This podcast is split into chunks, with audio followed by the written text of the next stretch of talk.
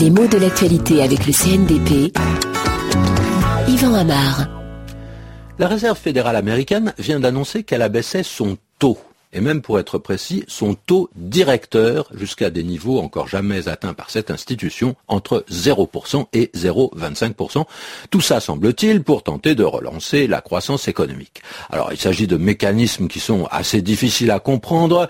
Ce qui m'intéresse plus que l'économie, ah, ce sont les mots, et en particulier ce mot taux qui est assez spécial et qui s'écrit T-A-U-X. Qu'est-ce que c'est qu'un taux? Dans l'exemple que je viens de donner, il s'agit de déterminer un pourcentage, une proportion. Et souvent, on va utiliser ce mot lorsqu'il faut préciser quels seront les intérêts d'un emprunt. On peut emprunter à un taux avantageux, ou bien au contraire à un taux élevé ou à un taux très élevé. On dit même parfois un taux prohibitif. On emploie cet adjectif qui veut dire trop élevé, excessif, qui presque va décourager d'emprunter. Alors, je vous parlais tout à l'heure de taux directeur, c'est celui qui est pratiqué par la banque centrale d'un pays et qui peut servir de base de calcul pour d'autres opérations de prêt. Et dans le sens qu'on vient d'évoquer, le mot taux est à peu près synonyme de pourcentage. On l'utilise aussi quand on parle d'impôt, hein, on parle du taux d'imposition. Il s'agit de la proportion d'impôt à payer euh, pour une certaine somme qu'on a gagnée.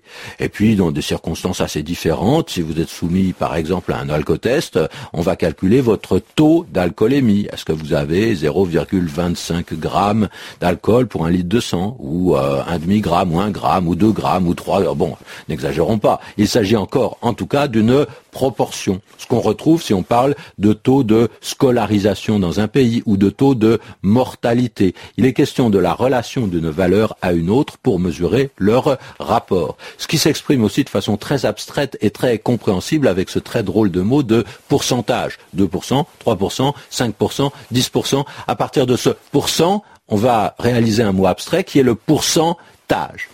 Et puis, revenons à notre mot taux. D'un point de vue linguistique, il est assez étrange. Il s'écrit T-A-U-X, on pourrait penser qu'il s'agit d'un mot qui est au pluriel. Et en fait, non, on parle d'un taux. Il est au singulier. En général, en français, les mots qui se terminent par A-U-X sont du pluriel et ils font al au singulier. Hein. On dit un cheval, des chevaux. Mais on ne dit pas un tal, des taux, on dit un taux, des Pourquoi? C'est difficile à comprendre, mais il semble que ce mot de taux soit de la même famille que le verbe euh, taxer et qu'il ait eu une très longue euh, histoire linguistique qui explique ce côté tout à fait exceptionnel de l'orthographe, mais euh, l'orthographe en français est souvent exceptionnelle.